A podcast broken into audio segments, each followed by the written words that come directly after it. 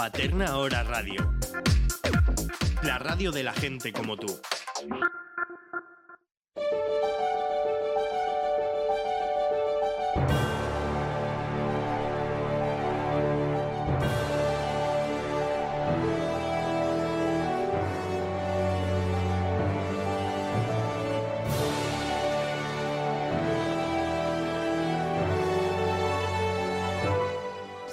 Para que se despliegue la alfombra roja del Dolby Theatre, para celebrar una de las fiestas más grandes del cine. Una fiesta para la que cinco películas se han vestido con sus mejores galas. Mulan, Pinocho, Emma, La Dama del Blues y Mank. Cinco películas, cinco mundos y cinco periodos históricos muy diferentes. Hoy, en Alerta Moda, analizamos las nominadas a Mejor Diseño de Vestuario de los Oscar 2021. Alerta, moda. un programa para disfrutar y descubrir la moda en cualquier parte. Bienvenidas y bienvenidos a Alerta Moda. Soy Teresa Vivo y estamos en directo, en directo a las 10 y 22 de la mañana desde los estudios de Paterna Hora Radio. Hoy es una mañana especial y no solo porque emitimos por primera vez en directo, que era algo que nos apetecía muchísimo a todo el equipo, sino también porque hoy cumplimos 50 programas. Así que bienvenidos también a esta particular celebración del cine, de la moda y también, por qué no decirlo, de la radio. Nosotros hemos desplegado también la alfombra roja en los estudios de nuestra radio para recibir a dos colaboradores de lujo. Omar Ruiz, bienvenido. Muy buenas. Y Amparo Callejas, bienvenida Amparo. Hola, buenos días. Bueno, somos superfans eh, los tres de la moda y superfans también del cine, de ver pelis y de disfrutarlas al 100%. ¿Qué os han parecido estas cinco nominadas a los Oscar y qué creéis que vamos a analizar hoy? Vamos, pues yo creo que son cinco películas que de todas las que se han presentado en este periodo tan raro de 2020, pues son eh, tienen unas nominaciones muy, muy, muy merecidas. Ahora hablaremos de ellas y las analizaremos todas, pero vamos, yo creo que, eh, Amparo, no sé si tienes algo que, decir también, pero creo que son unas nominaciones súper, súper, súper merecidas. Sí, la verdad es que además como son películas muy llamativas, con un vestuario muy llamativo, muy de época, eh, es verdad que hay una en blanco y negro, luego lo hablaremos, pero a mí me llama mucho la atención y creo que bueno que se lo merecen y obviamente que en un periodo tan difícil y tan complicado para todos hacer cine, eh, sea como sea, ya es un mérito.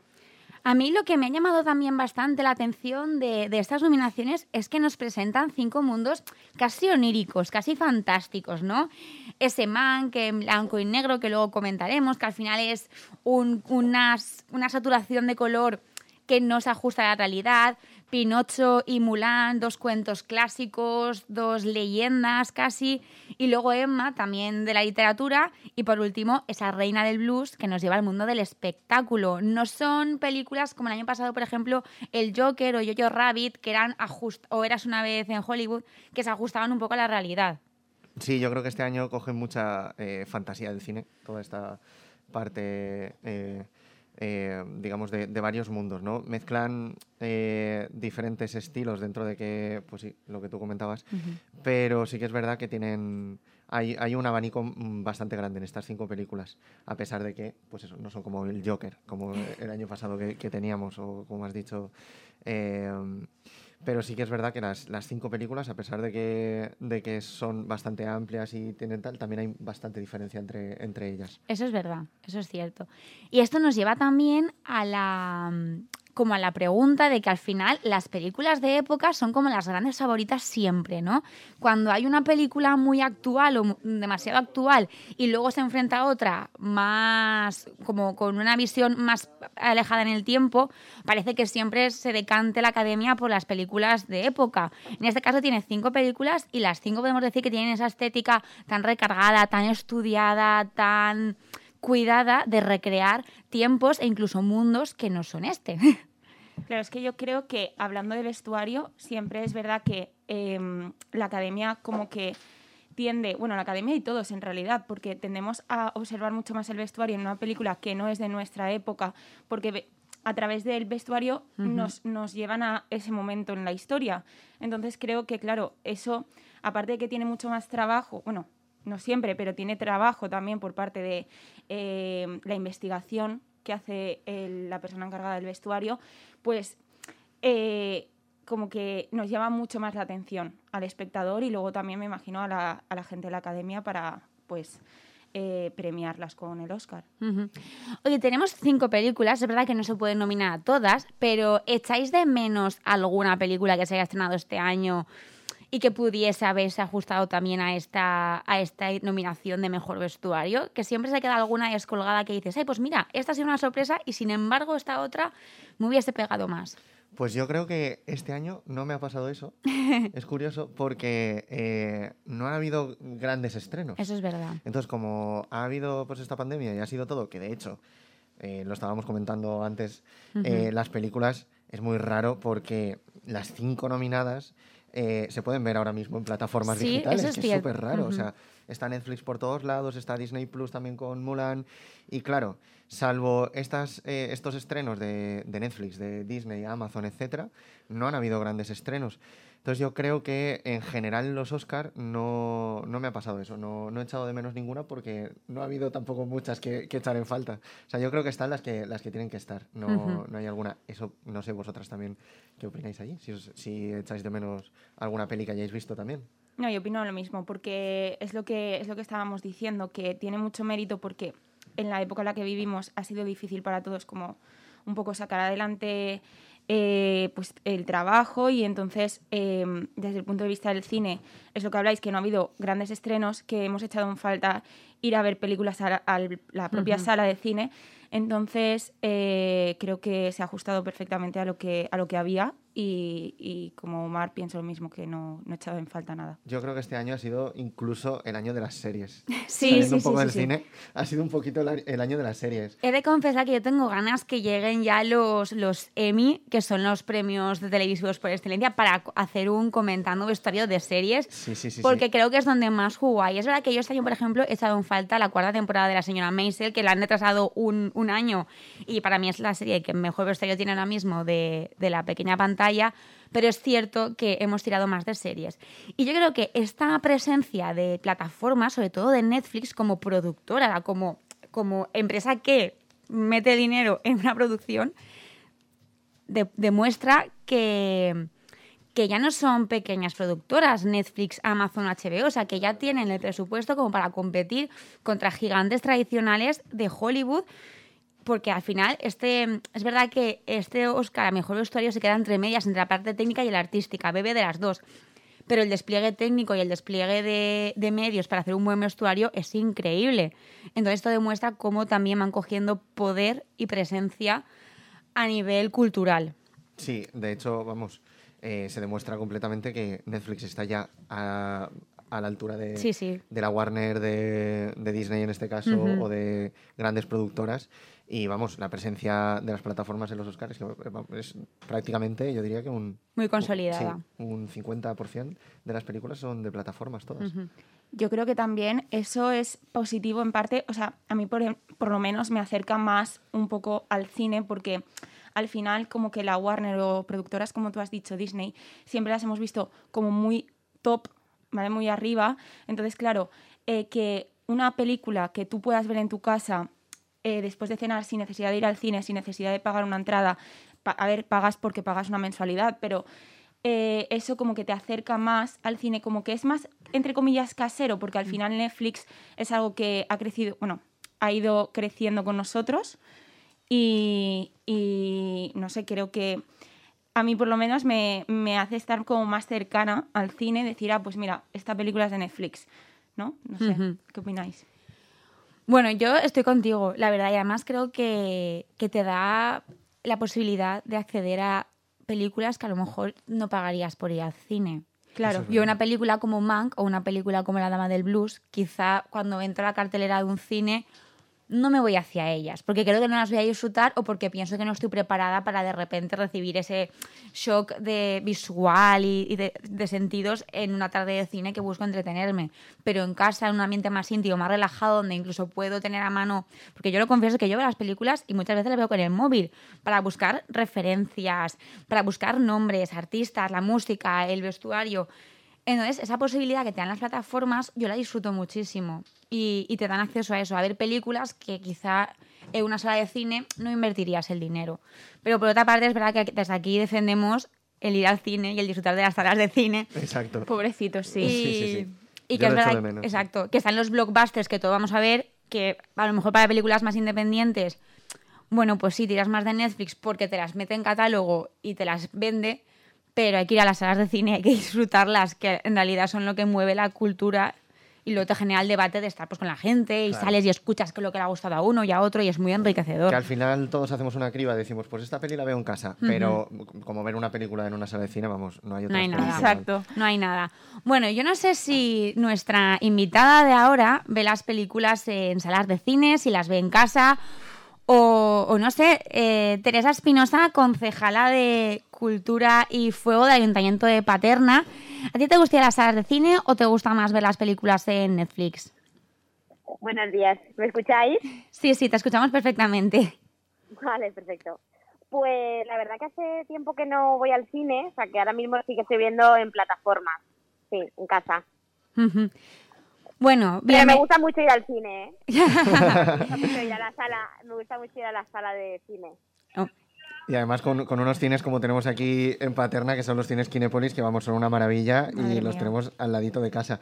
Eh, pues justamente, Teresa, eh, hay una nominada vestuario que tiene bastante relación de forma indirecta con Paterna y es que ha trabajado con Almodóvar, que bueno, eh, tuvimos la suerte de tenerlo aquí rodando eh, Dolor y Gloria y que ahora mismo pues tenemos una exposición que todo el mundo eh, puede disfrutar aquí en Paterna, ¿verdad? Cuéntanos un poquito, ¿qué, es lo que mm, pueden ver las personas que se acerquen a, esta exposición? Sí, bueno, pues aquí es la verdad que como bien sabéis, ya Paterna ya es como tierra de, cine.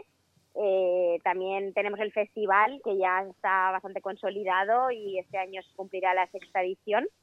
Y en cuanto a lo que comentabais de la exposición, pues tenemos eh, dentro del Escobes del Batá, que son las cuevas de las típicas cuevas de aquí de Paterna, que además salieron en la película, pues hemos querido eh, tener una parte que es, digamos, cómo se vivía en la cueva y la primera parte de la exposición la hemos dedicado a, a la película de Dolor y Gloria, que tantas alegrías nos ha traído a Paterna porque nos ha acercado a muchísima gente y a otras productoras, incluso tenemos ya algunos proyectos que posiblemente se rueden en esos espacios. Bueno, Qué interesante. sí, sí, sí, notición. Muy bien, muy bien. Pues vamos, desde aquí todos animamos a, disfrutar del Festival de Cine, obviamente, que ya pues está, como decías, súper consolidado aquí en Paterna. Todo el mundo, vamos, ha puesto, yo creo que Paterna ahora también es ciudad de, cine en, España, con toda la cantidad de, directores que, y actores, actrices que están pasando por, por el festival. Eh, y con Dolor y Gloria, obviamente, que nos llevó también a, los Oscars. eso es eh, histórico, digamos. Teresa, yo te iba a preguntar, como estamos hablando hoy un poquito de vestuario, evidentemente todos hemos visto Dolor y Gloria y todos hemos visto también las fotos de nuestros abuelos, de nuestros padres en, en esas cuevas, tanto en las de Batán como en las de, en las de los pies de la torre. Yo es que soy más batanera, de, de confesar. y, Eh, yo no sé, Teresa, si tú sientes que la reproducción del vestuario en Dolor y Gloria se ajustaba a esas postales que hemos, con las que hemos crecido en Paterna toda la vida. Pues, a ver, es que lo escucho un poco que no se entiendo muy bien. como, a ver, me estáis preguntando, ¿no? Por, por eh, que si la, que si el vestuario, ¿no? De, que aparece en la película, ¿no? Exacto. Si se ajusta un poco a, vale va por ahí la cosa, ¿no? va por ahí, va por ahí. Es que como estoy, en la, no estoy en casa, estoy en la calle, entonces estoy... vale. Bueno, pues eh, sí, sí. Además tenemos, también se puede encontrar vestuario de, de la película en Les Coves del Batá, no el original, pero sí el que se podía usar en ese tiempo, sobre todo una pieza indispensable que, que sería como el, el delantal, ¿no? Un poco de las mamis o de las abuelas, ese delantal ¿no? que tanto que tanto protagonismo ha tenido siempre y sigue teniéndolo. Mm. Sí, sí, la verdad es que es súper bonito. Es, es- son esas prendas símbolo, ¿no? Casi. O sea, una prenda que tiene mucho significado, que te cuenta una historia, que la ves y te recuerda siempre a alguien. Qué chulo, qué chulo. Y a ver, Teresa, hablando de, películas y de, vestuario, eh, ¿hay alguna película que te venga a ti, ya fuera de, de Dolor y Gloria, que tú tengas como referencia de vestuario que te haya encantado de todas las que pues eh, has visto en tu vida? Alguna que digas, pues mira, yo me quedaría de vestuario como tal, yo como Teresa le daría el premio, el Oscar al vestuario a esta película. Bueno, pues la verdad que, pues, hay muchas, ¿no? Hay muchas porque cuando te fijas en cada detalle y cuando empiezas a conocer eh, los aspectos del cine que tiene tanto, tanto detalle en todo, cuando te fijas en, en el vestuario y también en, la caracterización, maquillaje, etc., pues es que alucinas porque es lo que te mete también en la historia, ya no solo los escenarios, sino del vestuario. Pero bueno, a mí, por ejemplo, me encanta la, me encanta ver lo fantástico. Lo que no es real, lo que no solemos ver, o lo que no se ha podido ver. nos ha- Entonces, pues, todas las de superhéroes, por ejemplo, me encantan. Porque me trasladan a la infancia un poco. Claro. Hombre, ahí tenemos Black Panther, por ejemplo, Oscar a Mejor Vestuario en 2018, Ruth Carter. O sea, que es que lo fantástico también funciona muy bien en los Oscar y de repente un superhéroe te gana un Oscar a Mejor Vestuario. No, no, hay un, hay un estudio y hay un equipo muy, muy, muy, muy grande detrás, siempre en todas las películas, y acompañados de, de maquillaje y, Y estilismo. estilismo y todo. Sí, sí, sí, sí.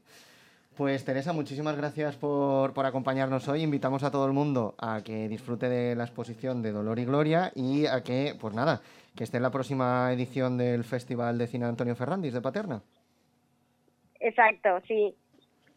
Pues muchas gracias, Teresa. Bueno, muchas gracias a vosotros. Enhorabuena por el programa. Gracias. Gracias.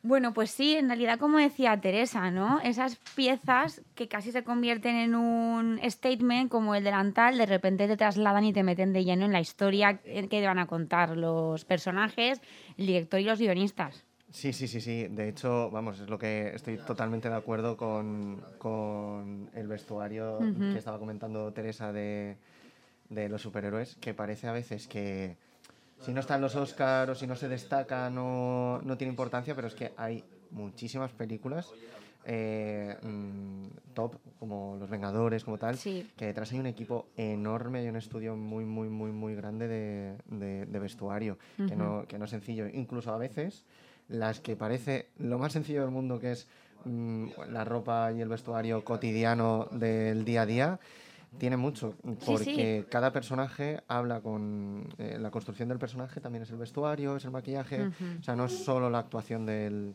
del actor o la actriz, sino todo un poquito. Entonces, eso sí que es verdad que, que hay que destacarlo.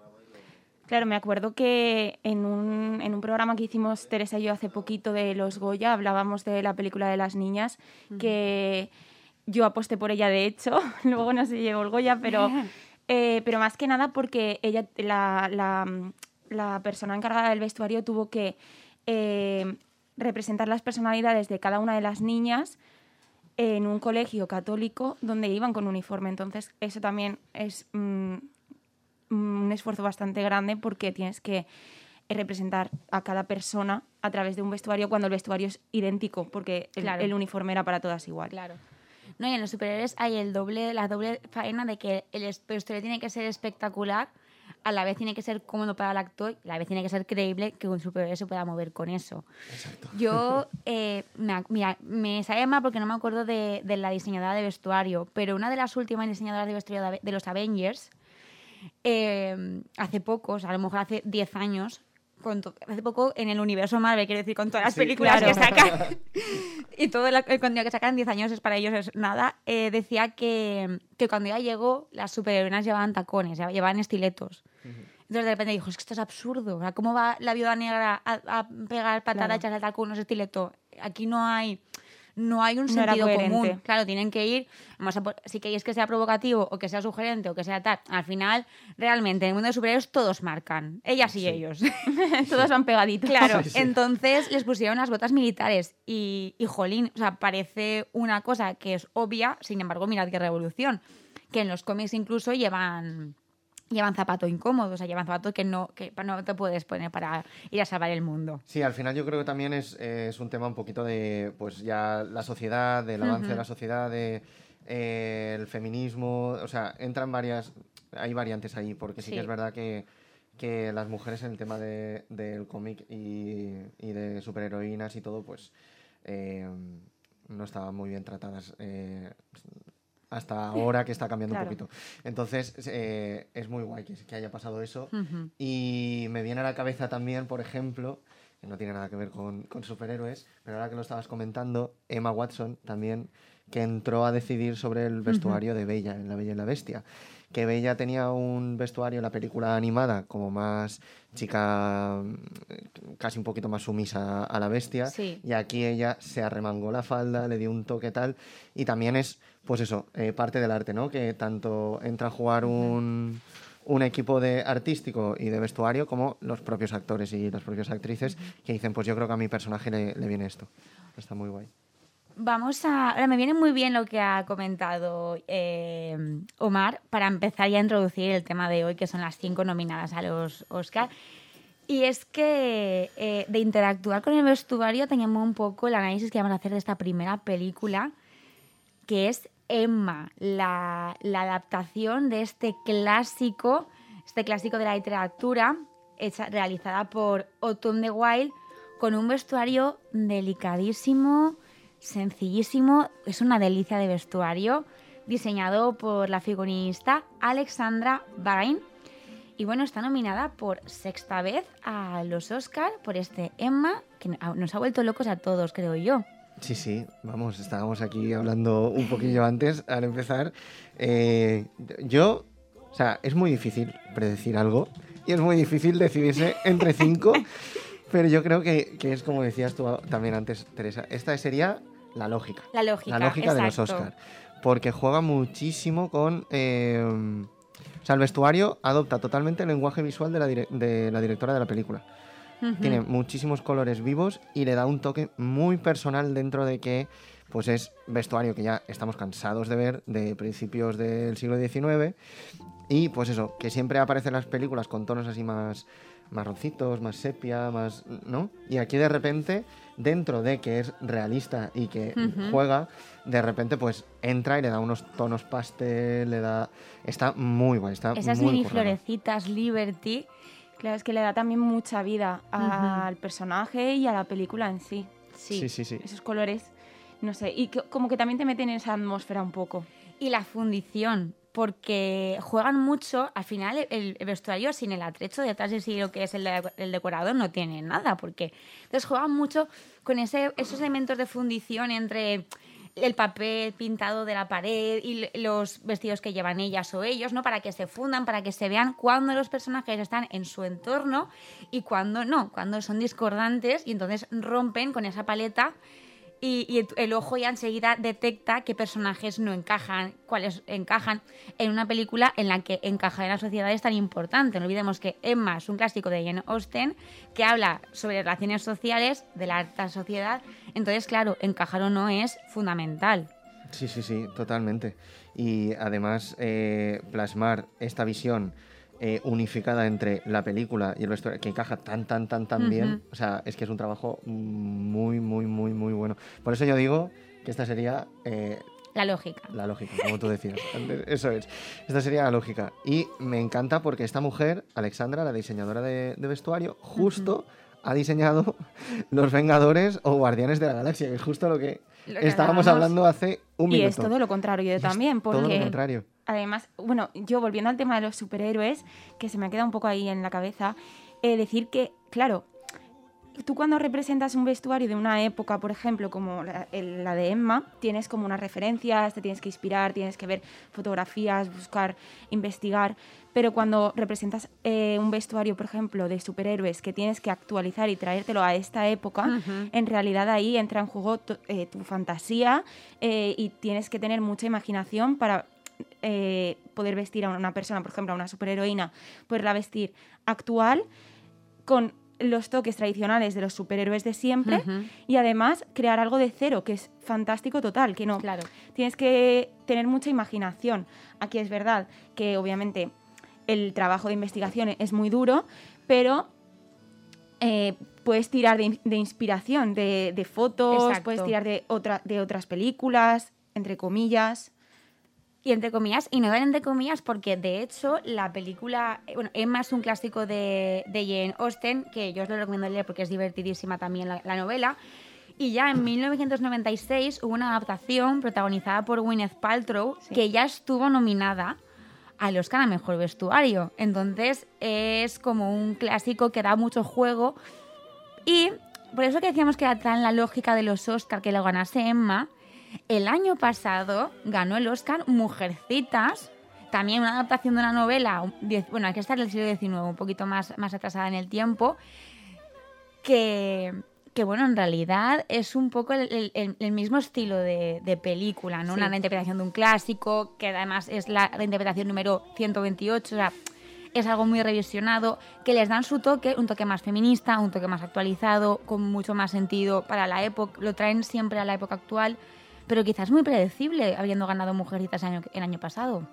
Sí, bueno, yo creo que igual las dos, al ser de época, tienen esa pomposidad teatral Sí. en los vestuarios. Sí, sí. Eh, y también es verdad que eh, la diseñadora de Emma se llevó el, el Oscar en 2007 por. Elizabeth, que tiene, o sea, eh, vestuario de época, todo. Entonces, eh, sí, sería, a ver, igual justamente nos sorprenden y porque el año pasado, como la academia es así un poquito, se llevó Mujercitas el, el Oscar a Mejor Vestuario, pues este año dicen, pues vamos a dárselo a algo totalmente diferente, que también puede pasar, claro. o no, o directamente las dos seguidas, o sea, que Sí, podría ser. cualquier cosa podría ser. Hay que recordar que estar nominado a un Oscar ya es merecerlo, ¿eh? Como Claro. estar nominado a un- Goya. Sí, sí. Ya llegar hasta ahí es una...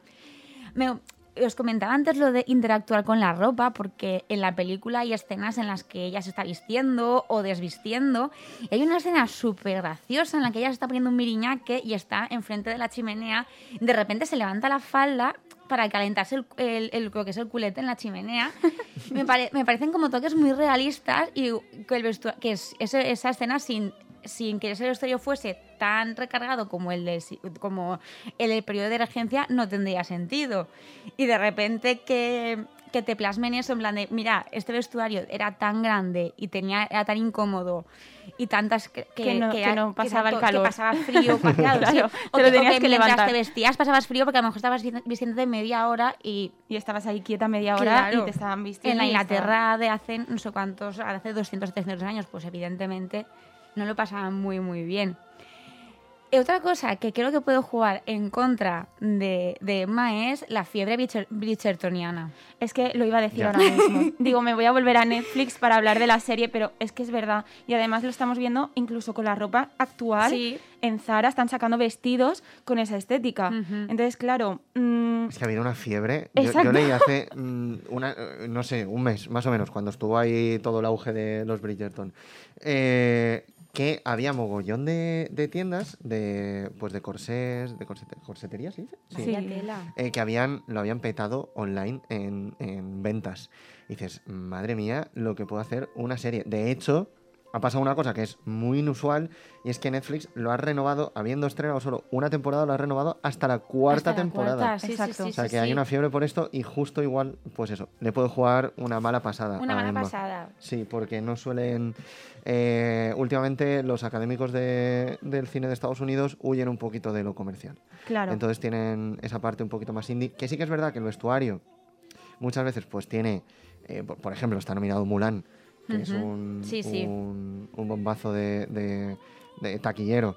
Eh, sí que el eh, vestuario, maquillaje, efectos eh, visuales sí que es donde entran estas películas que salen un poquito. Pero igualmente no les suelen dar el, el Oscar y sí que puede que le juegue una mala pasada. También leí una, vez una vez que a veces cuando ya son eh, personas pues, que ya han conseguido el Oscar y pues ya han, han estado dentro de la historia Sí. del cine, muchas veces prefieren quedarse con la nominación por el maletín de dinero que hay detrás, con una nominación que no te dan con el premio de Oscar. Que esto es un dato curioso que hay muchas veces, pues eso, que los nominados dicen... eh, ya, me quedo como me estoy, quedo por como lo menos me quedo con el dinero y no tengo la estatuilla, pero tengo... Exacto. vaya, Si Yo eso no lo sabía. Y eso no lo sabía te dan la estatuilla y te quedas sin dinero. Entonces, pues bueno, ahí también hay una compensación, o sea que no cre- aparte de que obviamente estar nominado a un Oscar, eso ya es una maravilla, eh, pues también tienes una compensación económica mm, bastante grande, que no será pequeñita, supongo. Bueno, eh, nada, la- de la película es que los ellos, eso es una maravilla. Luego también a mí me gusta mucho cómo refleja la- las, los- las clases sociales, cómo va vestido el granjero, cómo va vestida la chica que está en un que está en el internado, cómo va vestida Emma, que es quizá la más ociosa de la película, no la que más tiempo tiene para dedicarse a ella misma. Cómo van de compras, que eso también se, se refleja y es muy interesante. El hecho de, de cómo se compraba antes, que se compraban los tejidos y luego se producían, producían, y exacto. luego los guantes, esos, esos pequeños detalles. Y yo, para mí, o sea, es verdad que Anna Taylor-Joy tiene mm, modelitos fantásticos, pero a mí la, la- el vestuario más divertido y quizá con el que mejor se le ha pasado la diseñadora ha sido el de, el del, no sé, es una especie de mala, la, la chica, es la actriz esta que también sale en Sex Education, Vale, que hace de la mujer de- del cura, la mujer del párroco. Que es como una mujer así estridente, muy excéntrica, lleva unos tocados y unos tirabuzones y pone- se pone pájaros en la cabeza. Ese tipo de cosas que realmente en la época pasaban. O sea, había gente que se dedicaba a vestirse de esa manera porque podían y porque tenían tiempo y porque era la moda.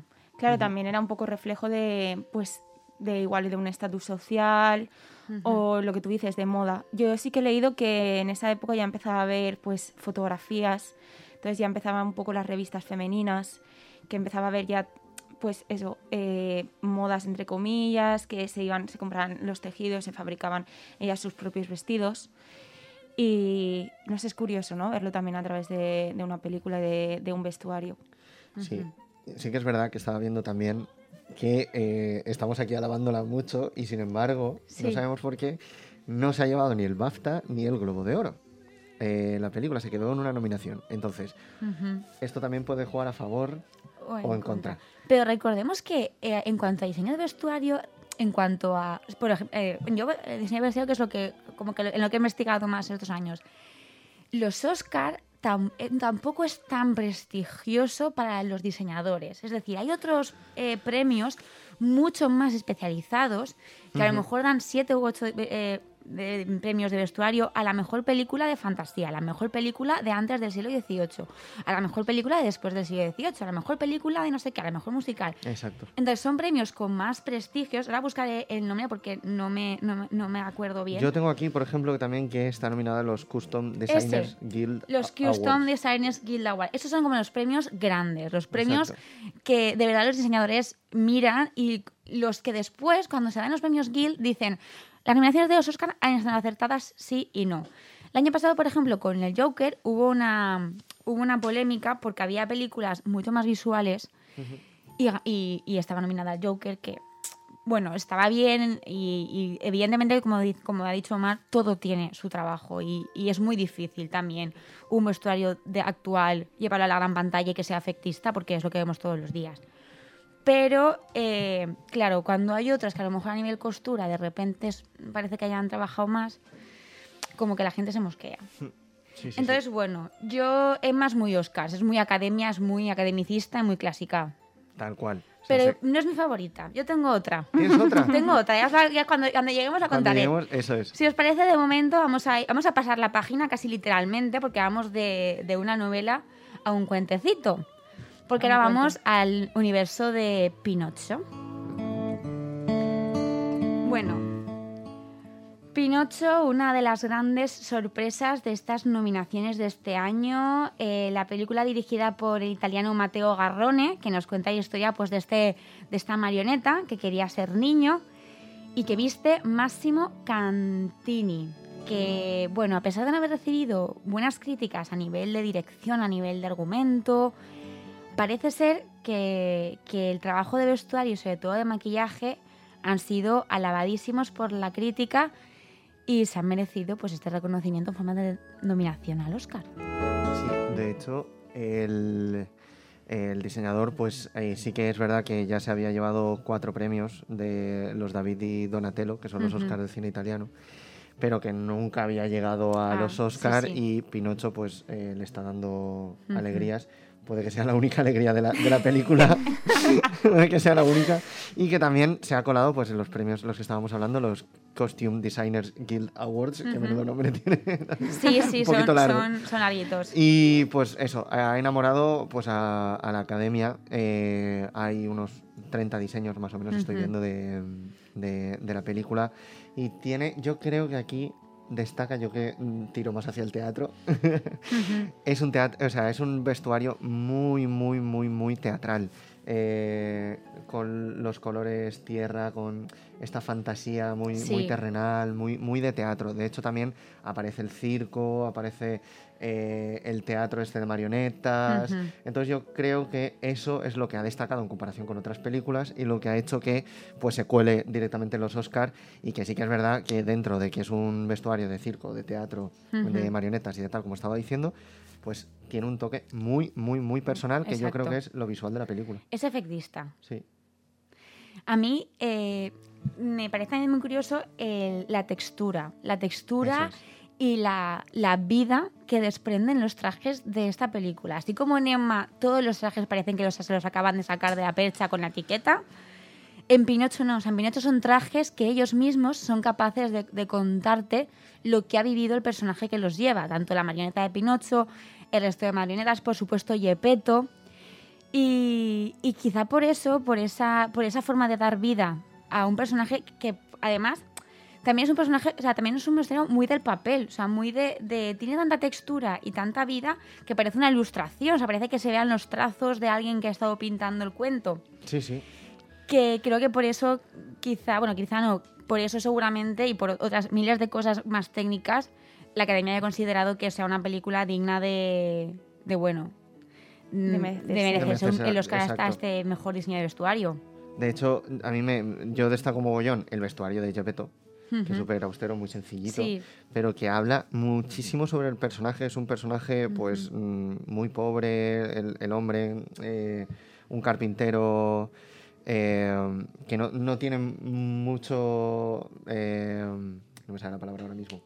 Eh, muy humilde, exacto. Gracias, Álvaro. Ahí. Tenemos aquí a Álvaro de hoy en directo al mando de todo. Y nos ayuda también. Sí. Pues eso, como decía, que es, es un personaje muy humilde y, y se ve en el vestuario, porque el vestuario y la peluquería de este, de este hombre es tan sencillo, pero a la vez lo ves todo, con manchas en la ropa, con una ropa vieja, usada, que es tal, tal cual un pantalón y una camisa, una camisa color arena muy, muy, muy sencilla y que te habla completamente. Si solo con ver una imagen ya puedes mm, eh, descubrir todo, Sí. todo- toda la historia de este hombre. ¿Y sabéis qué es lo que a mí me gusta mucho a mí de, de lo que es la, la imagen y el vestuario de esta película? La, la mediterraneidad. También. Es decir, hemos, claro, hemos vivido con el Pinocho. color. Claro, el Pinocho de, de Disney. Y esto es un Pinocho. El Pino- Pinocho es un cuento italiano de toda la vida. O sea, es un- para ellos es como aquí, yo qué sé, pues los cuentos de Calleja. Es algo Hmm. parecido. Entonces, Sí, claro. o Don Quijote, o Don ejemplo. Quijote. Eh, entonces, de repente, una visión italiana de dos italianos, Claro. pues le da ese aura mediterránea y ese aura que, que incluso lo hace más. Es como cálida la sí, película. más ¿no? Es como cálida, que sí. tienen colores cálidos, colores madera, Ujú. nunca mejor dicho, porque al final... Y el vestuario de Pinocho a mí me recuerda incluso al de los polinchinelas, al de los personajes un poco estos venecianos del carnaval. ¿no? Y bueno, de- de- del Pinocho y del esto de, del esto de marionetas. O sea, tienen esas reminiscencias a lo que es la fol- el folclore italiano, que yo eso siempre lo valoro en una película, que tenga su parte folclórica, a mí me, me encanta. Entonces, Claro, no... Le da identidad también. Sí, y claro. es lo que se diferencia. Tiene una identidad, pues eso, muy mediterránea, muy italiana de la época. Estoy intentando encontrar en qué momento se basa o en qué época. ¿en qué época? Exacto, se basa exactamente. Pero vamos, eh, finales del siglo XIX, Sí, sí, algo principios del. 20 está más o menos. Y, y- y- y la verdad es que eh, logra darle eh, además de ubicarlo en una época más o menos que está pues ahí en finales del Sí. 19, principios del 20, le, le da identidad propia y eh, ese toque de fantasía y de cuento.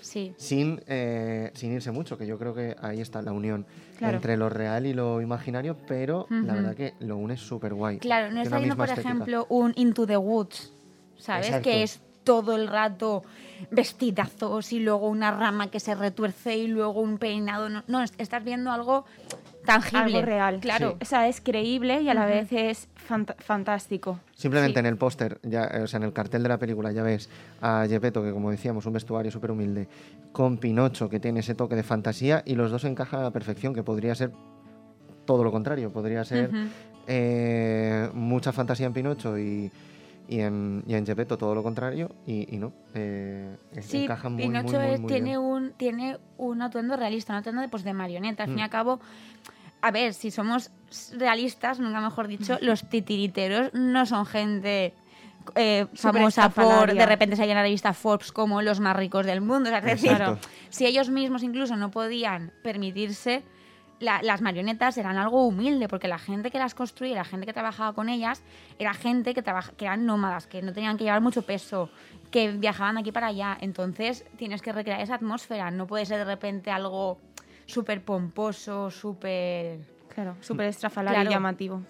Sí que es verdad que, volviendo a los Oscar, Tiene- yo creo, igual me equivoco, pero yo creo que no se va a llevar el... Yo creo el Yo que creo que no, yo creo que no. Yo creo que no, porque tiene muchísima competencia. Sí que es Sí. verdad que es una nominación muy buena y que si se lo llevara, pues diría, oye, pues mira, se lo ha llevado. Claro, merecido. Pero no me da la sensación de que la academia le vaya a dar a. No, a pero, pero es, es por el, lo que tiene alrededor. Es porque es lo que tú has dicho, que tiene mucha competencia y que al final, pues. Es que son cinco películas, Son cinco películas. Sí. pero es lo que digo, si se lo lleva, si se lo lleva pues mm, totalmente merecido, la verdad, porque el trabajo está y hay un, un- un curro enorme de, de diseño de vestuario. Sí, y de maquillaje y creación. peluquería que Sí, también está nominada al Oscar. Exacto, y de creación artística. Que en yo creo que el de maquillaje a lo mejor sí, que lo rasca. Igual sí, ¿eh? igual sí. Esa, esa, esa parte sí, pero de vestuario como tal, mm, Mm. Tengo dudas. Igual luego no- Ya. nos pega a todos en Quedan la dos cara. semanas. ya Exacto, y de repente se lo lleva y nosotros, bueno, nos acordaremos de este momento. Seguro. Seguro. Lo que sí que a veces me hace a mí la duda, porque la, la- vamos a pasar enseguida a la siguiente, y la siguiente es muy tocha. En cuanto a producción, esta quizá no. Supongo que Pinocho será una de las que menos eh, dinero haya tenido a nivel de producción. ¿Qué pasaría si Disney hiciese un Pinocho? Lo va a hacer. ¿Lo va a hacer Lo va a también? hacer, sí, lo va a hacer. eh, y Warner también lo va a hacer. o Van a ver, van a ver tres Pinochos. La parte de Warner, que es de Robert Downey Jr., ¡Uh! que hace de Gepetto él. Eh, y Disney ha puesto en marcha un. Bueno, ha puesto en marcha de todos los clásicos, porque también. claro. va a hacer de está todo, hasta de haciendo. Peter Pan, sí. o sea, va a hacer Sí, de sí. todo. Eh, yo creo que la única que no va a tocar es, mm, parece ser... ¿Buscando a eh, Nemo? Buscando a Nemo ya es de Pixar, entonces Ya, ah, bueno, es verdad. Pero yo creo que su clásico por excelencia, que es... eh, no me viene ahora, Blancanieves, Blancanieves. yo creo que va a ser la única que no va a tocar porque el resto lo está tocando todo. Pero bueno, van a haber tres eh, Pinochos y yo creo que, salvo el de Robert Downey Jr., que será un poquito así más diferente, Sí. Dudo mucho que el Pinocho de, de Disney pueda estar nominado. Tendrá un estilo Dumbo, me lo imagino. Sí, yo me imagino algo Tim, Sí, Bart- Tim. Burtoniano, ahora Sí. que han fichado a Tim Burton y están... Esta- bueno, ahora Tim Burton que también va a hacer La Familia Adams en Netflix, que eso va a ser un bombazo. Bueno, eso sí que va a ser guay. Exacto. Eso sí que va a ser guay. Pero vamos, que volviendo así a Pinocho, mm, eh, eh, vamos, se- van a ser muy, muy, muy, muy diferentes las tres películas. Pues molará, molará ver esas ver, visiones. claro. ¿no? Mm. Quizá esta, yo, yo creo, Yo creo que esta va a ser más tradicional Sí. igual. Me Mm. parece que a mí, dentro de que es un cuento que la verdad es que no, no es de mis favoritos, pero esta yo creo que está hecho con mucho cariño, mucho respeto hacia lo que es la tradición literaria italiana. Al final es otra cosa que se demuestra a través de la cultura, ¿no? Claro. Ya no solo es buena o es mala, tiene una base detrás que es muy importante reconocerla. Vamos a Disney, ¿no? Allá. Bueno, 200 millones de dólares, viajes a, China de ida y vuelta por parte de todo el equipo y por fin en 2020 pues pudimos disfrutar de live action de Mulan. Y, y fue una película muy polémica porque fue la primera que se estrenó así en la plataforma de Disney Plus. Y está nominada a los Oscar por el trabajo de vestuario que tiene y que hizo Vina Daigeler. ¿Qué nos parece Mulan? Pues mira, yo creo que esta Mulan es la película de la pandemia. Yo la recuerdo muchísimo. No sé si también porque estoy en una producción de Mulan de, de teatro y la tenía muy presente. Pero yo creo que es la película de la pandemia. Yo recuerdo que se empezó a atrasar, a atrasar, a atrasar.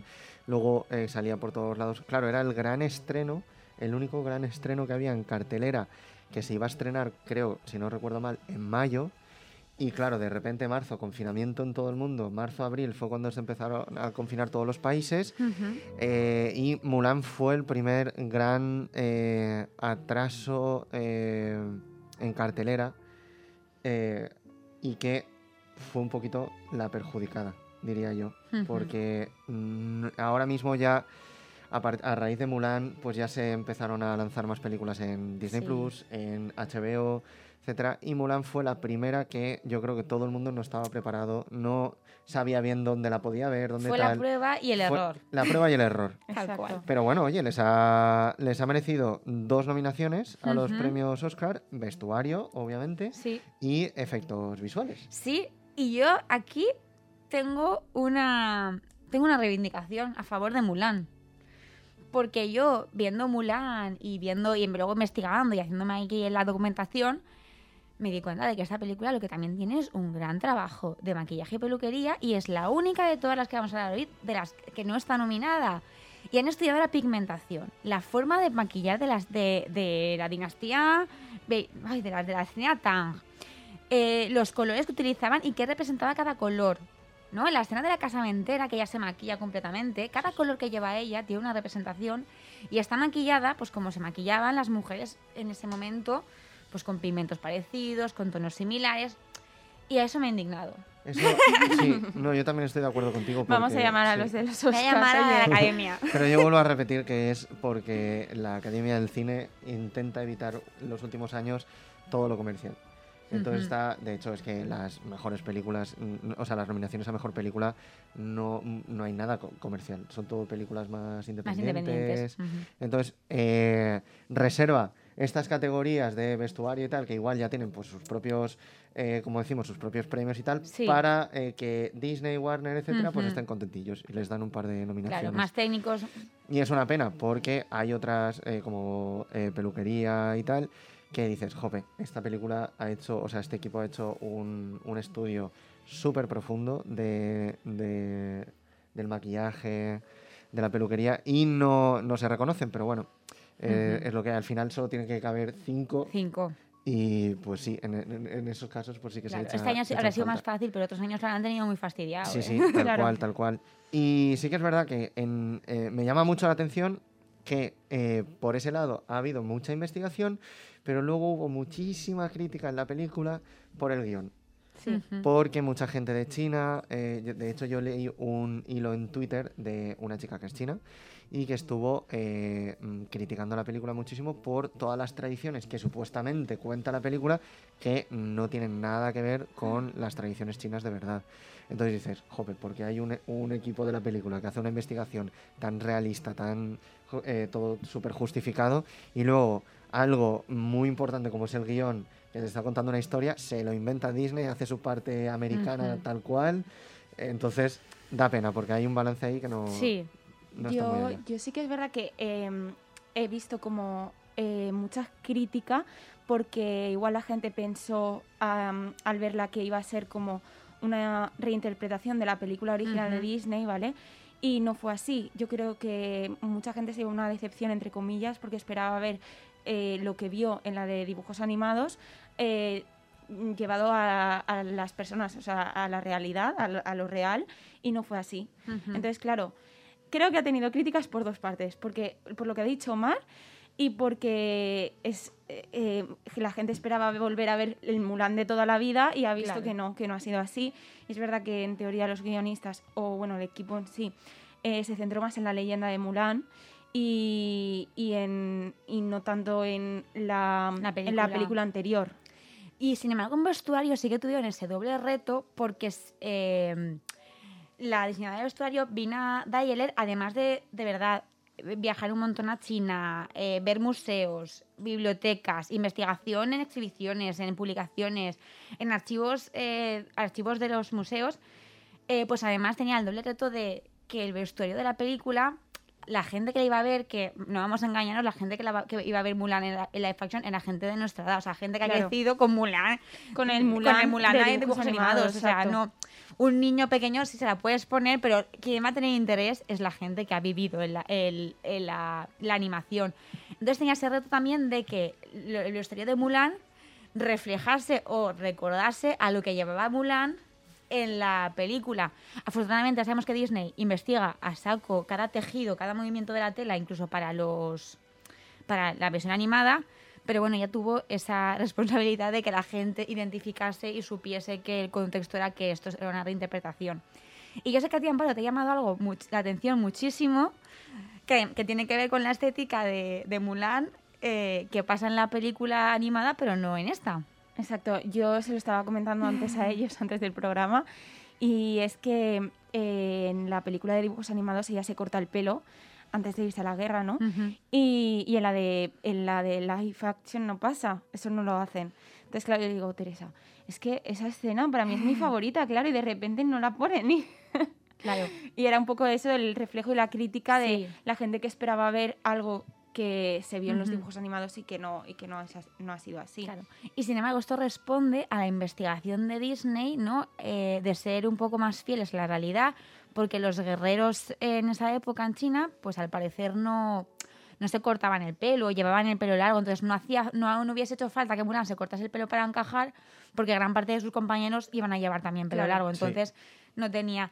También se cayó un elemento que es la peineta, esta famosa, Sí, de la flor. de la flor, de la flor de, de iris, que también era un elemento muy importante en la película, un elemento de atrecho, vestuario, maquillaje, que hubiese sido importante. Y hablando un poco de- del tema del pelo, eh, la, la diseñadora contactó con asesores militares para ver cómo afectarían los cascos y los diseños de las armaduras a, a los peinados de la época, o sea, cómo serían los- el pelo, cómo se podían mover, cómo... O sea, que, que bueno, por parte de los, de los diseñadores de vestuario hubo esa intención de hacerlo real Claro, de hacerlo más real. y a la vez es un cuento de fantasía. Sí, es, es- eso es a lo que iba a, eh, iba a llegar yo. La fantasía, lo que más me gusta de, de Mulan, de toda la imagen, el vestuario también que juega aparte, es el color. Que eso Disney lo lleva, vamos, hay un equipo de, de personas en Disney que analizan cada color, cada gama cromática para que todas las películas de Disney pues tengan el mismo rojo, el mismo tal, o sea, eh, dentro de los parecidos.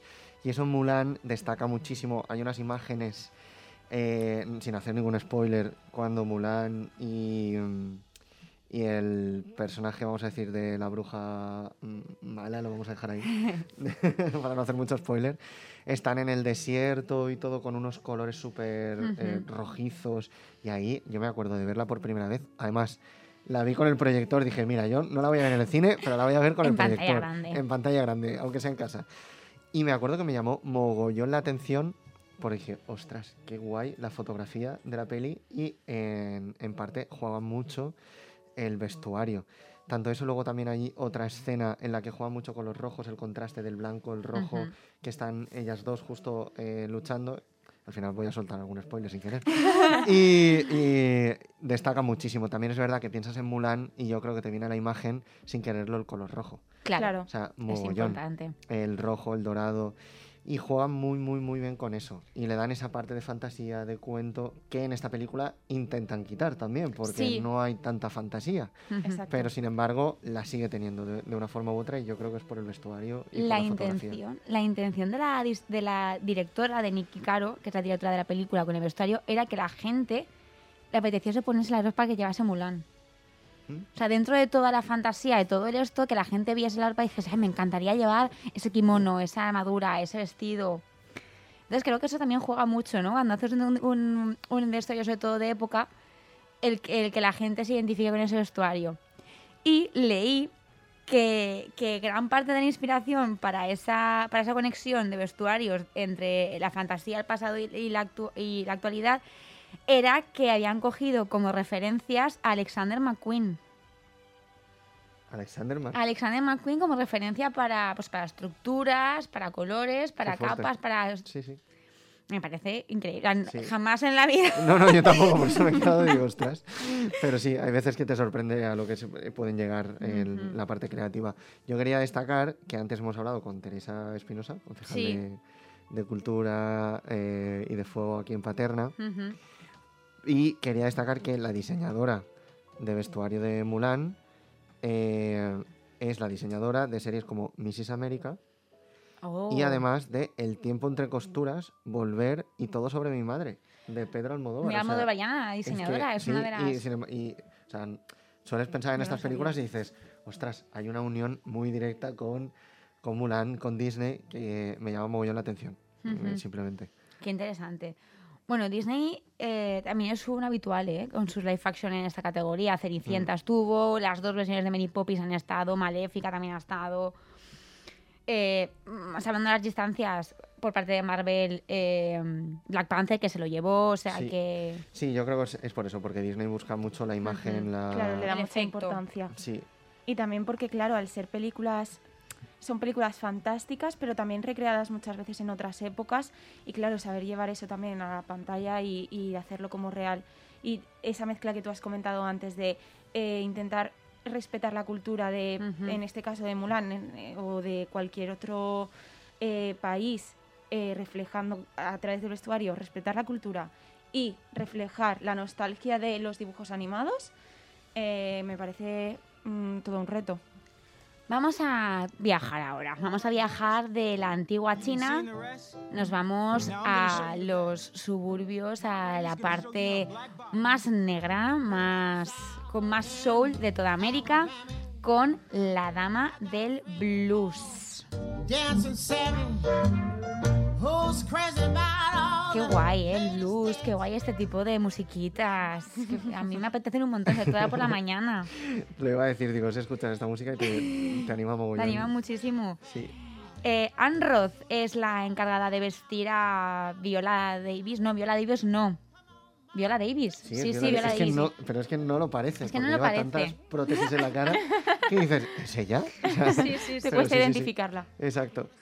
Eh, bueno, Anne Roth, que es una leyenda. Una leyenda. Pero ¿cuántos años tiene Anne Roth? Dilo, Omar, dilo. 90 años 90 años. Esta mujer, eh, o sea, digo que es una leyenda porque eh, yo que soy de musicales y tal, pues eh, es que ha hecho el vestuario de Cantando bajo la lluvia. Yo cuando lo vi dije, ¿cómo?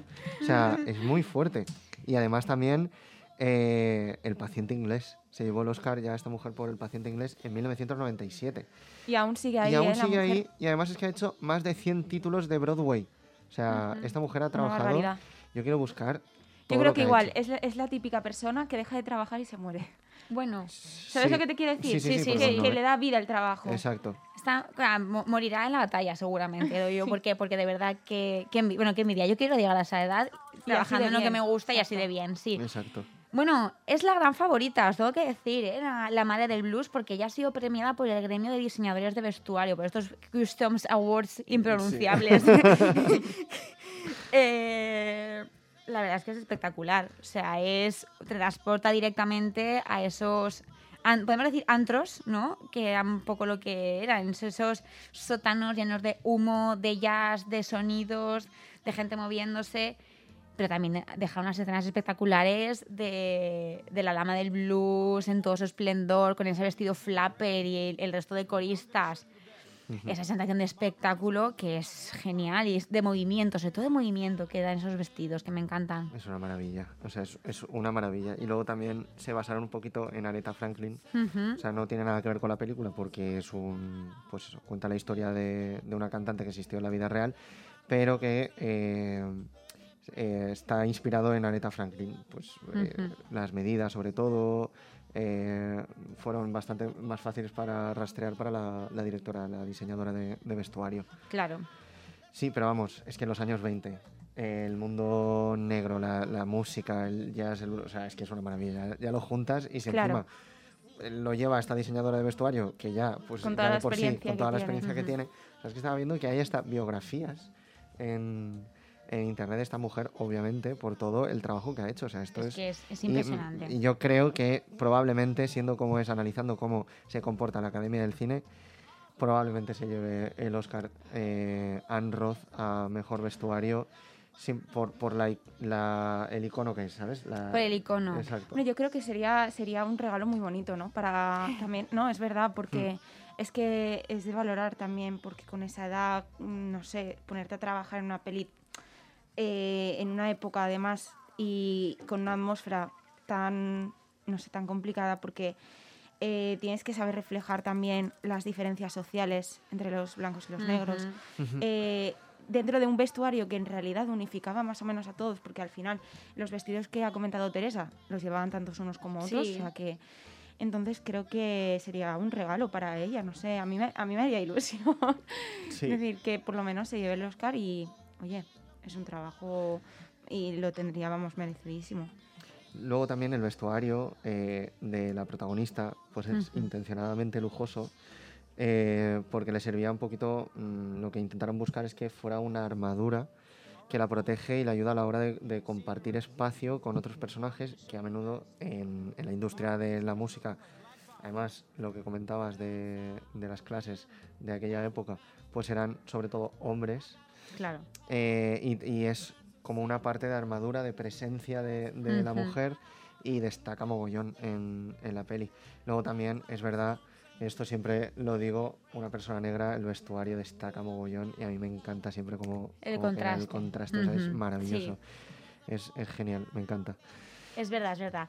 Y, y ta- también hace mucho en, en este vestuario todo el tema de accesorios y complementos. ¿eh? Tiene aquí Omar abierto una, una foto, ¿vale? Que yo he visto, yo he visto ese mismo vestido sin accesorios en Viola Davis y ahora que lo estoy viendo con accesorios que lleva una estola, lleva unos guantes, lleva el, el, el baguette, eh, la boina, lleva un abanico.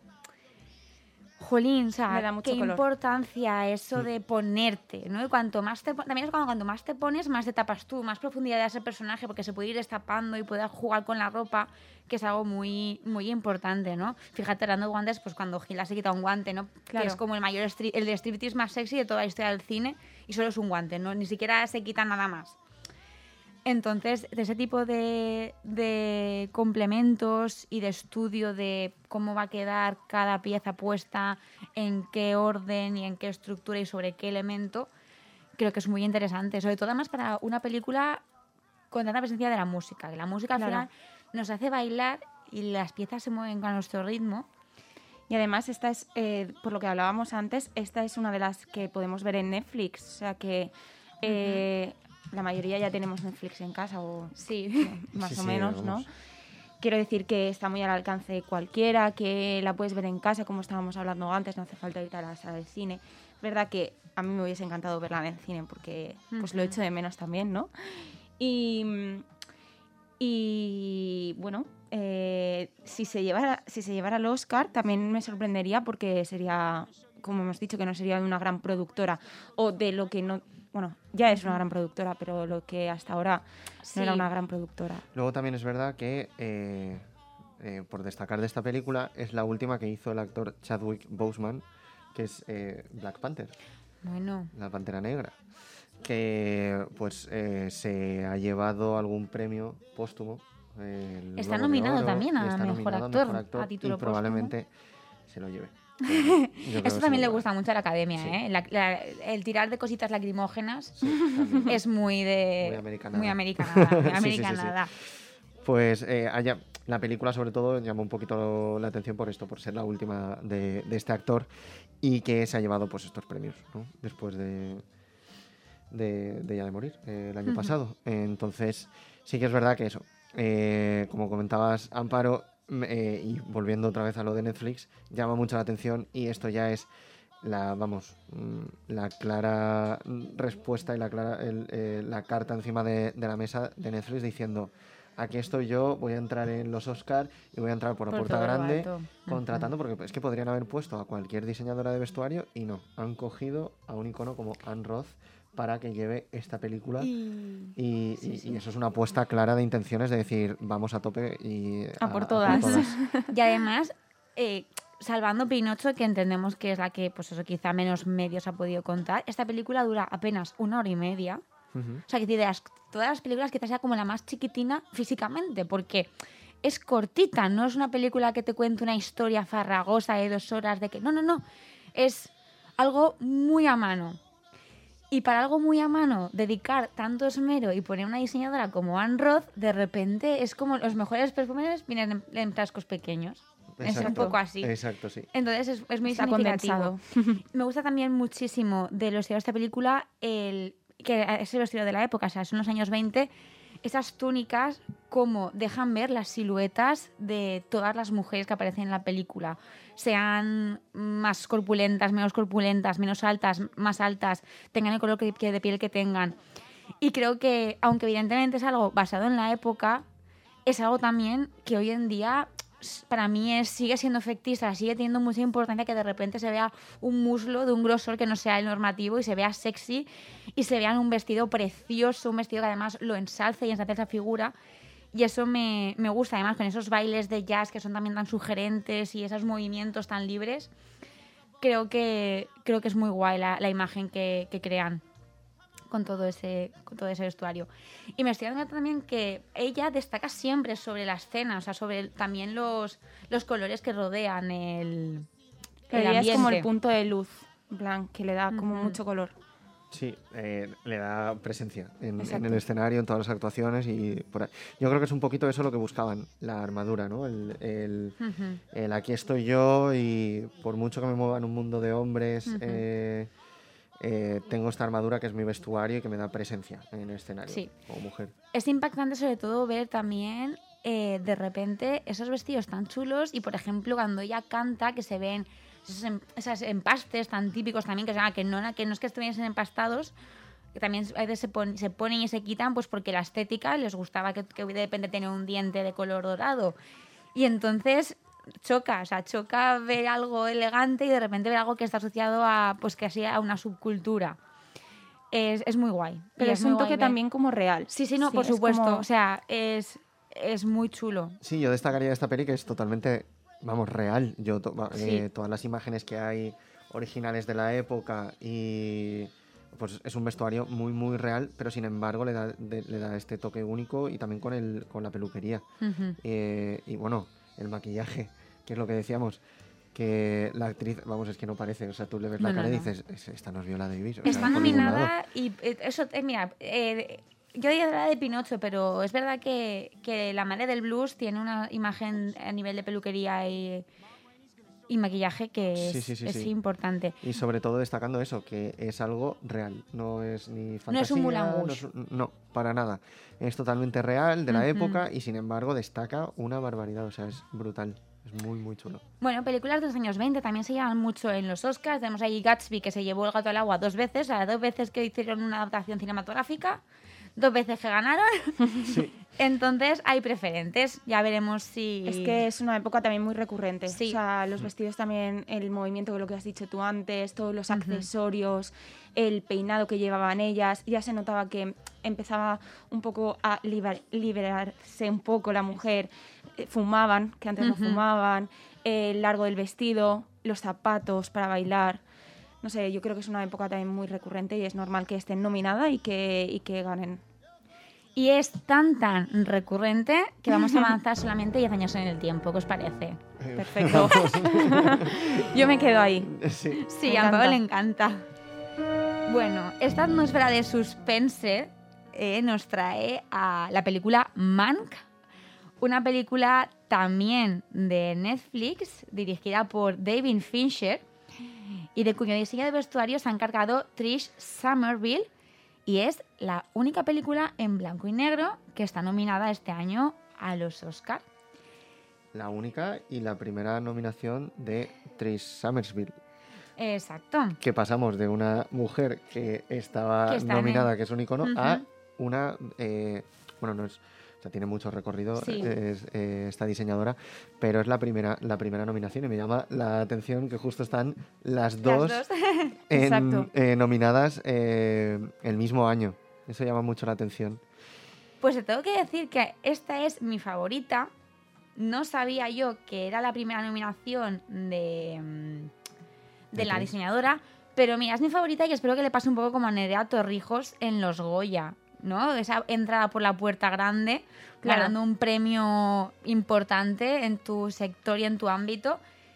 Y, y eso a mí me gusta muchísimo, eh, Mank, y puede revalidar el título de su predecesora más actual, que es The Artist, Sí. Que también era en blanco y negro. que también era blanco A y mí negro es que es algo que, que de verdad mm, valoro. Quiero decir, eh, al final en el vestuario hay mucho color.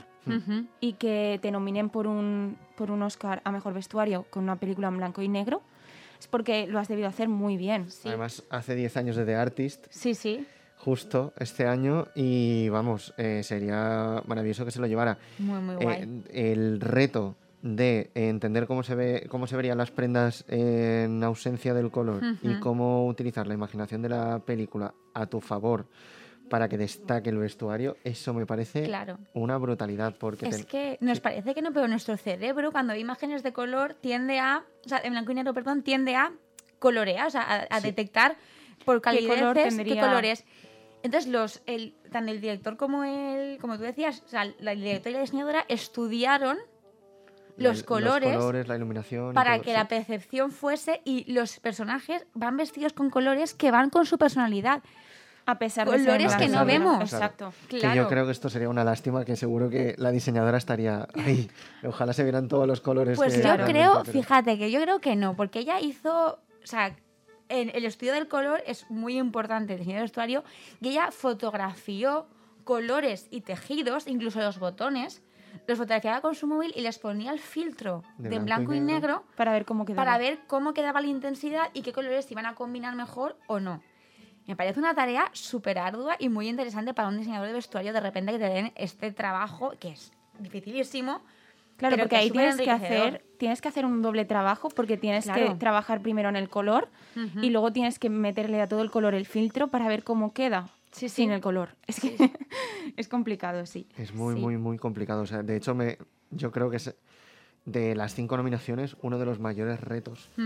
Eh, porque si, eh, o sea, tiene el mismo reto ya que todas, parten todas eh, del mismo punto, que es vestir a los personajes, darle su identidad, estudiar la época, porque todas, todas son de época, todas las cinco, de una época, obviamente, diferente, pero lo son. Y además a esta se le suma el estudio del color y la iluminación, eh, porque es en blanco y negro. O sea, que eso tiene un reto aún Es mayor. increíble. Y además, algo que me gusta es que la peli trata un poco el mundo del cine, bueno, un poco no, trata sobre el mundo del cine. Entonces, claro, tienes que también transmitir eh, cuando, cuando eh, estás viendo algo que está como, o sea, en la propia película, está, el cine está dentro del cine, Sí. entonces tienes que transmitir cuando estás viendo algo que se, que se está grabando en la película y cuando es la realidad en la película, que Claro. no es, es que está fuera de la pantalla. Sí, y hay dos mundos. El mundo del glamour, que es a lo mejor el que te presentan los, los, act- los actores de o dentro de la película, dentro del argumento de la película. Los actores, el set de rodaje, el vestuario del rodaje de la película, to- todas ese- ese- esas, esas escenas. Y luego el mundo de la industria, que son señores en traje de chaqueta. Exacto. Claro. Entonces, eh, el año pasado estuvo nominada a- al Oscar a Mejor Vestuario el irlandés, que, que bueno, la diseñadora de vestuario era Sandy Powell, que es o sea, un mito en la historia del diseño de vestuario, y el irlandés eran todo el rato señores en traje de chaqueta. Porque también es difícil dotar un traje de chaqueta de personalidad. Claro. Ahora nos parece súper fácil porque ahora son... Tenemos un montón de Claro, recursos. Pero en películas que están basadas en hace 20, 30 años, cuando todo era más homogéneo todavía, jolín, o sea, buscar esos recursos y buscar cómo hacerlo. Y en la película hacen las dos cosas, hacen crear el mundo del glamour de Hollywood y crear el mundo de los hombres de gris, podemos decir. De esa dualidad. Y para, o sea, como dato un poco así curioso, hace muchísimos años había dos categorías a diseño de vestuario. Mejor diseño de vestuario de películas en Technicolor y mejor diseño de vestuario en películas en blanco y negro. Y que ahora se ha perdido completamente. Que ahora se ha perdido porque, claro, todas son en color y de repente ahora compiten en la misma categoría. Sí. Que Eso... vuelva un poco el blanco y negro. Sí, es sí, curioso, sí. ¿eh? Es curioso, es O curioso. sea, como... en esta época que es todo tan visual, todo tan de imagen, sí. todo tan... eh, instantáneo, de repente una película en blanco y negro, ¿no? Mm. Es, Sí. no sé. Sí que es verdad que The Artist abrió un poquito la veda de, de películas en blanco y negro otra Sí. vez. Y desde entonces han habido varias, eh, como Blancanieves también, la española. Que, Qué bonita. Sí. Y que eh, es verdad que pues eh, ha- estado saliendo un poquito más de volver al blanco y negro, se han hecho películas, series y tal. Y, y llama mucho la atención esto, que justamente yo no lo sabía, ¿eh? que antes estaba en dos sí, categorías. sí, estaba en dos categorías. Creo que fue la última que ganó en. Creo que fue cuando ganó Benur, creo que fue el último año que se hizo esa distinción, porque ya el cine era mayoritariamente en color y entonces dejaron de dividir. Pero a mí me parece curioso y la verdad es que creo que antes quizá tenía hasta sentido, ¿no? Por ese trabajo que hay que hacer. Yo he estado súper enganchada a la serie de Bruja Escarlata y Visión Sí. y los dos Sí. primeros capítulos son en blanco y negro. Exacto. Entonces me vi el making of el otro día, que lo subieron a Disney Plus, y Visión, para los capítulos de blanco y negro, estaba pintado de azul.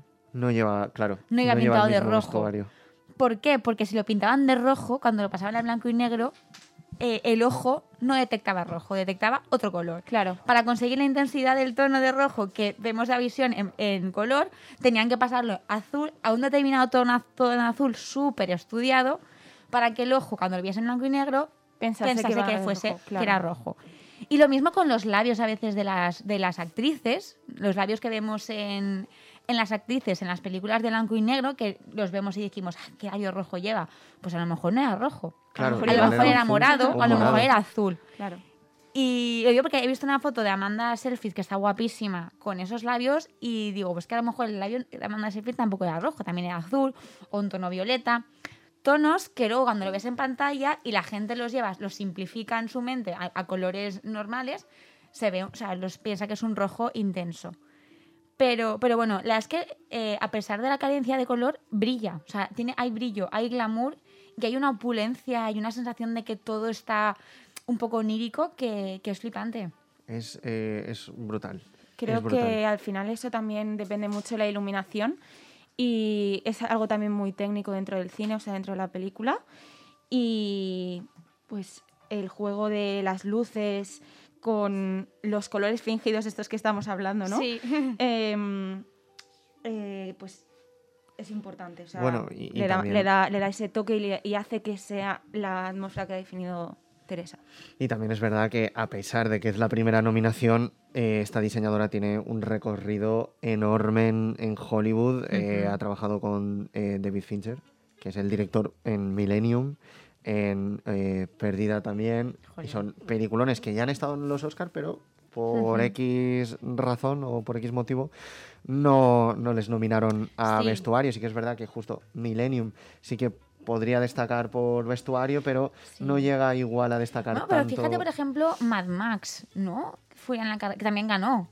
Que sí. que es verdad que, a ver, se mandan las distancias, evidentemente, pero a veces subestimamos el poder de, de ciertos Sí, vestuarios. yo me refiero a la cantidad de vestuario. Mad Max sí que es verdad Claro. que tiene un diseño Sí. vestuario en el que la mayoría de personajes son completa- son muy icónicos, son, Ujú. tiene un vestuario muy único. Eh, Millennium igual, la protagonista sí que lo tiene, pero el resto El es un vestuario más- más, sí. más común. Sí, sí que es verdad.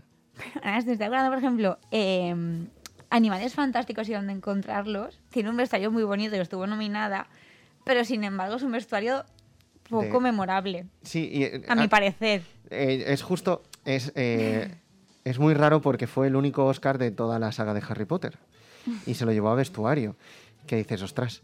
Y fue porque eh, la diseñadora de vestuario, de, hecho- de hecho vi un, un- un extra de, de la peli en el que destacaban el vestuario. Y era porque eh, es la primera película en la que eh, se basan en una época muy concreta, que son los años 20, y hay un momento, de hecho lo justificaban por eso, hay un momento en el que hay una reunión de magos de, todas, eh, de todos los estados de Estados Unidos que pasa completamente desapercibido en la película cuando lo ves el vestuario no te das cuenta por lo que pasa en ese momento en la escena y eh, si lo analizas y te paras a verlo si haces fotogramas se ve a cada mago está vestido completamente diferente. Hicieron un análisis de cómo se vest- estado.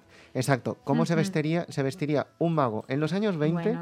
en este estado de Estados Unidos. Bueno, Entonces, es que por te- ese trabajo justo le dieron Tenemos que hacer El- un podcast analizando el serie de Harry Potter. Estoy ya Sí. cada vez más Estoy encantadísima. Que sí que es verdad que luego pues el vestuario de Harry Potter es súper icónico Sí, también. Hombre, es icónico, Y- mucho más icónico que el de Animales Fantásticos. Exacto, o sea, la saga de Las Harry Potter, las túnicas. o el sea, vestido de Emma Watson en la segunda, en la tercera película, en la, en la de Calles de Fuego.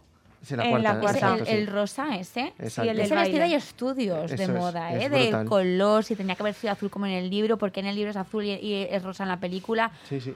Pero es que luego Unos incluso lo, que flipantes. decíamos, hasta lo más sencillo, las túnicas. O sea, Sí, sí. que ahora es un disfraz que llevan mogollón de niños muchas veces en Halloween, en carnavales, y eh, como Star Wars y todo esto. O sea, hay vestuarios que igual no se llevan el Oscar, pero que luego pasan a la A la- historia del exacto. cine y de la Sí. cultura general, la cultura actual. Y, y, pues eso, llama mucho la atención. Eh, de hecho, eh, estaba viendo que los últimos 10 años de, de los premios Oscar, desde 2011 con The Artist, justo, hasta ahora, hasta 2021, solo hay tres películas que se salen de la época. Y son Mad Max, Animales Fantásticos y Black Panther, pero es que además, justo de estas tres, Animales Fantásticos se lo dieron porque era de época el Sí. vestuario, que a pesar de ser de Harry Potter, o sea que los Oscars siempre tiran a vestuarios de época. época. Sí. Y tiran también mucho a lo que hace esta película, que es contar una historia de Hollywood. ¿Cómo Sí. le gusta Hollywood? Que hablen le re- sobre él. Que sobre autobombo. Es que le encanta. Sí, sí, sí, sí. De hecho, por eso Eras una vez en Hollywood, que además de que es un película que a mí me Sí. encanta, era muy favorita en los Oscar, eh, que luego no se llevó tantos, Ujú. Sí, tantos le pasó premios. como La La Land, que también se quedó Sí, un poco... se quedó un poco ahí, pero eh, partió de las favoritas porque siempre está esto de que a la Academia del Cine de Estados Unidos le encanta que hablen de ellos, de que hablen del cine. Al final, los académicos del cine son cineastas. Entonces, Claro. eh, pues obviamente tiran Ujú. hacia su terreno, hacia lo que más les gusta. ¿Qué más le va a gustar a una persona que se dedica al cine que el propio cine? O sea, Claro, eso y, está que claro. hablen, y que hablen de él. O sea. Bueno, hablábamos de la investigación de Harry Potter y, y también eh, Trish Somerville hizo una investigación flipante para, para Mank porque ella calculó incluso el peso, el color y la impresión de las telas de los años 20 y 30 para jugar con el movimiento y para ver cómo encajaban cada una en cada, en cada escena. Porque a pesar de eso, de los colores fingidos, ella pretendía hacer una recreación de verdad de lo que debería ser. O sea, no quería hacer este, este juego de actualizar que vemos en Emma o en Mujercitas. Vale. Ya. Quería de que llevarlo un poco a esa Exacto. época. Ella no quería eso. Ella no quería eso, quería que cuando tú lo vieses viendo, exacto, vieses algo real. O sea, no como. Así como en Mulan decían que te, lo, que te apeteciese ponértelo. Esto te apetece ponértelo porque es, muy, es una moda más actual que Mulan, pero es algo muy de la época. No es algo que te hemos adaptado para que tú te veas. No, no, no, no. no. Esto es como era en ese Exacto. momento. Que a mí también me gusta, o sea, me gusta mucho la adaptación, me gusta mucho su juego, pero también me gusta de repente ver algo que, que decir, madre mía, es- ¿de verdad se ponían esto? Claro. O sea, esto no me lo pondría yo ni loca por, por la textura o por... Por lo incómodo que es o por cómo me voy a Exacto. sentir con esto. Y algo que, por ejemplo, no se pudiese como recrear en Zara. Exacto. Vamos a decirlo así. Exacto, sí. Pero- Bueno, que siempre nos puede sorprender y pueden sacar algo porque Sí, he sí, visto- Claro, sí, pero ese tipo de tejido, ese tipo de tela que era mucho más, mm, no sé, que tenía mucho más valor. Es que ahora la tela no, no es lo mismo, entonces, Claro. eh, claro, que puedan igual recrear la forma, pero no el tejido, que sería lo que estaba diciendo Teresa del movimiento, el tejido, el peso. Y no hemos hablado de lo que imprime el actor al vestuario, no, pero sin embargo aquí las, las fotos que ves de Amanda eh, Seyfried vestida y con ese pelo y ese maquillaje, es que a mí me pasa como con Viola Davis, pero sin tanto trabajo incluso. O sea, simplemente Sí. por estar peinada y caracterizada, que es lo mínimo, a mí ya me parece que debería haber una película que se ha grabado hace 50 años, bueno, más, o sea, hace 60 años. Es que Amanda en este papel encaja a la perfección. Sí. O sea, aquí yo creo que, bueno, eso el equipo de casting lo estudiaría al máximo y la, Ujú. la elegirían, aparte de, bueno, por, por lo buena que es eh, ella, Sí, eh, directamente porque es que la ves y es eso, es que estás viendo una postal, una foto de, de la época y sin Ujú. embargo dices, ostras, ¿cómo puede estar esto grabado en 2020? O sea, que hay un trabajo muy guay y todo esto es por la actriz lo que le da, porque encaja a la perfección en el perfil, Ujú. por el vestuario, por la luz, todo lo que hemos hablado.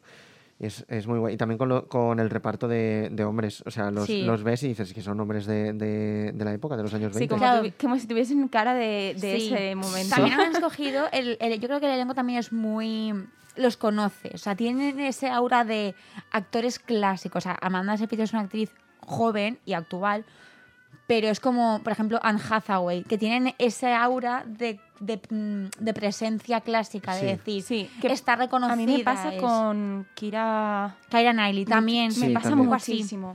Sí, sí que es verdad también que esta película jugaba con un factor que iba a su favor y es que al estar basada en Ciudadano Kane eh, era un- tenían que recrear esa Exacto. película, el vestuario, esa época, entonces también es verdad lo que comentabas, eh, que pues querían ceñirse a, a la época, al vestuario del momento y sobre todo a las imágenes de la película. Y por eso yo creo que también nos pasa de que vemos una imagen de la peli de- y, y nos, nos lleva a eso, o sea que es un trabajo muy bueno y por ello eh, está nominada, supongo, está.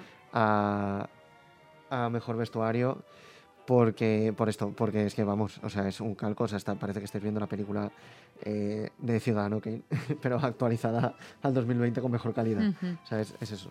Mira, estoy leyendo, por ejemplo, el tema de los colores, ¿vale? Que, por ejemplo, en la película Mank, en el vestuario no se utilizó el color negro porque aparece demasiado plano en blanco y negro y se tuvo que ser sustituido por azul marino, que cuando tú lo enfocas y lo cuando aumentas más a negro es un color que tiene como más, Más más, vida, más intensidad y da más juego de, de luces. Y dentro de ese trabajo que comentaba Omar, tuvo mucha, mucha importancia Eric Messerschmidt, que fue el director de fotografía, que evidentemente es el que hace ese trabajo de pasar el monocromo, o sea, pasar de color a monocromo. Y es un trabajo que, que en todas las películas, es verdad que el script, el storyboard, to- todos tienen que trabajar a una para que todo tenga sentido, pero a veces de manera más detallada, como en estos casos, hay que Sí, en estos más- casos la, la fotografía es esencial. El trabajo de- del director de fotografía es muy, muy, muy, muy esencial. Y además es que luego cuando está y está bien hecho y todo ya se une con el vestuario, con el maquillaje, con el reparto, con la dirección y todo, pues pasa como está pasando en, en Mank y, y yo creo que en las cinco películas de las que Sí, hemos hablado. sí. La verdad es que todas funcionan. Todas funcionan, todas eh, no, Se de podrían un llevar modo el u otro se Oscar. podrían llevar el Oscar. Exacto. Tenemos nuestras favoritas cada uno. Vamos a repetirlas, ya que vamos a, ya hemos hecho el, el análisis pormenorizado. La mía es Mank, yo ya he puesto por ella. Yo creo que se van a llevar el gato al agua esta vez. Me da la sensación. Yo antes de empezar les había dicho a, a Omar y a Teresa, les había dicho que, que yo pensaba en Emma, que es lo que habíamos dicho también, que era la lógica. Ujú. También es verdad que yo soy muy poco objetiva en estas, en estas ocasiones, porque, claro, al final yo me siento identificada pues con un vestuario y, y apuesto por él y apuesto por esta película. Pero os he escuchado atentamente hablar de, de Mank y obviamente no voy a cambiar, no voy a cambiar, ¿vale? Pero... mm, Estás dudando. Sí, Estás dudando. Sí, sí, sí, sí. Yo creo que analizando cómo son los Oscars, ellos parten las cinco nominadas, eh, eh, siempre en los Oscars, siempre cualquiera de las cinco, dices, están porque se lo merecen, Sí. salvo algún caso raro que dices, uy, esta nominación, porque Pero en todas las categorías, ellos ya juegan con que son las cinco que directamente se podrían llevar el Oscar. Y luego hay un factor. Los Oscars son de los últimos premios, y bueno, obviamente los más Sí. conocidos, pero entre los Globos de Oro, etcétera, Sí. son los últimos, se esperan a lo último, ellos juegan con la sorpresa del público. Crean un show, son muy americanos en este, en este sentido. Entonces, ellos siempre juegan a sorprender y a cambiar la papeleta. Si eh, tiran los globos de oro es un tal, pero luego ellos directamente dicen, pues vamos a sorprender. Por eso podría sorprendernos y perfectamente que se lo llevara cualquiera de las cinco. Pero yo creo, creo que se lo va a llevar eh, la madre del blues. Anne Roth. Sí, yo creo que sí. Bueno. Por, por lo que hemos hablado de quién es esta mujer. y como un poquito ya Sí. punto Y un final. poco lacrimógeno. ¿eh? Exacto, Imagínate sí. que la mujer mm, fallece y es que le dimos el último Oscar, la última película que hizo. Sí, o, o tenerla, eh, tenerla allí directamente Sí, en la sí, gala, claro. con 90 años. Bueno, una- la gala va a ser semipresencial. Claro, no es sé que- si una persona con verdad, es 90 verdad. años debería ir ahora mismo. Bueno, en Estados Unidos sí que es verdad que Van bien de Van vacunación. sí, sí. muy bien de No vamos vacunación. Iba a preguntar, ¿estará vacunada? Si está vacunada, De hecho- igual puede ir la mujer. Pero- De hecho, vacunada. los Oscars son en febrero y este año son a finales de abril. O sea, se ha atrasado mogollón y yo creo que se ha atrasado para intentar Que fuese pues esté nomás- hacerlo lo más presencial Sí. posible. Vamos a recordar, porque sí que he leído que, bueno, aquí en España los, los Goyas solamente fueron a los presentadores, ahí van presentadores, y van los nominados y, los, y un invitado de cada nominado. Ujú. O sea, es decir, va a ir mucha gente. Sí. No nos Sí, porque ya engañemos. solo con los nominados más Claro. un invitado ya es... Y luego eh, los artistas que actúan en la gala, porque los- el show va a ser, va a ser igual que. No, no Claro. como. O sea, en los Goya tuvimos un show muy comedido. Aquí el show, entiendo que es que por las circunstancias rebajarán un poco el, el tono. por un poco por respeto a las- toda esta situación pandémica, pero es verdad que pretenden hacer algo bastante similar a lo que hemos visto durante todos estos años. Sí. Ya lo veremos, esperamos que sea una gala cortita y, y bueno, Y que gane el mejor. y que A gane el ver. mejor, Exacto. exacto. A ver qué pasa. Las cartas están echadas. Oye, muchísimas gracias Amparo y Omar por estar con nosotros en esta mañana. De verdad, ha sido divertidísimo y me ha encantado. A ti yo me lo he pasado genial Yo con también. vosotras dos. Yo, sido- yo he estado hoy un poco espectadora, más que... No, no, no, porque es que me, me encanta hablar de estos temas, me encanta escucharos a los dos y me ha gustado mucho que me hayas invitado. Yo encantadísima y de verdad ha sido súper guay. Espero que la gente también haya disfrutado en directo o en diferido porque, bueno, si nos seguís acompañando en directo a través de Paterna Radio, de verdad, muchísimas gracias. Pero si no, que sepáis que esta misma tarde, o si os habéis enganchado un poquito más tarde, pues esta misma tarde tenéis el podcast ya en iVoox y Spotify. Así que solo tenéis que esperar unas horitas para poder disfrutarlo. Y ya sabéis que además tenéis muchísimas más charlas sobre moda y tendencias en el hilo de podcast y episodios de vuestro reproductor favorito. Todas las notas de este podcast las vais a encontrar en nuestro Instagram, alertamoda barra baja podcast, y en nuestro blog, alertamodapodcast.wordpress.com. Así que bueno, yo os pido por favor que os deis el like, que suscribáis, que compartáis nuestro podcast, que estéis en las redes sociales de Paterna Ahora, de Alerta Moda, porque así es la manera que tenemos nosotros de llegar a más gente y de ser cada vez unos poquitos más aquí en estas charretas. Y para finalizar, que me he enrollado, vamos a irnos con un temazo que no forma parte de ninguna banda sonora de estas pelis, pero es que a mí me encanta. Y es Husavik, My Hometown, de la película Eurovision Song Contest The Story of Fire Saga, que está nominada a Mejor Canción en estos Oscars. Se lo va a llevar, segurísimo. Y también de Netflix, Omar. También de Netflix, exacto. También de Netflix. Así que chicos, nos escuchamos, chicos y chicas, nos escuchamos la semana que viene, que volveremos de nuevo el viernes, esta vez otra vez, con más moda, más tendencias en Alerta Moda. Un beso. Tried again to let you know just where my heart is. To tell the truth and not pretend. All I needed was to get away, just to realize that I was meant to stay.